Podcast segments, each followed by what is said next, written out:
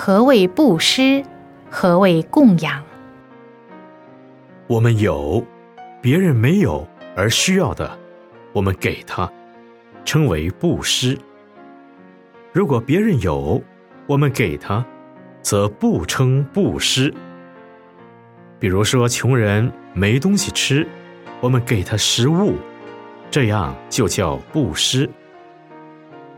布施和供养不同，给一般人称为布施，但是给父母、长者、老师和出家人都叫供养。无论是布施或是供养，都可叫做种福田。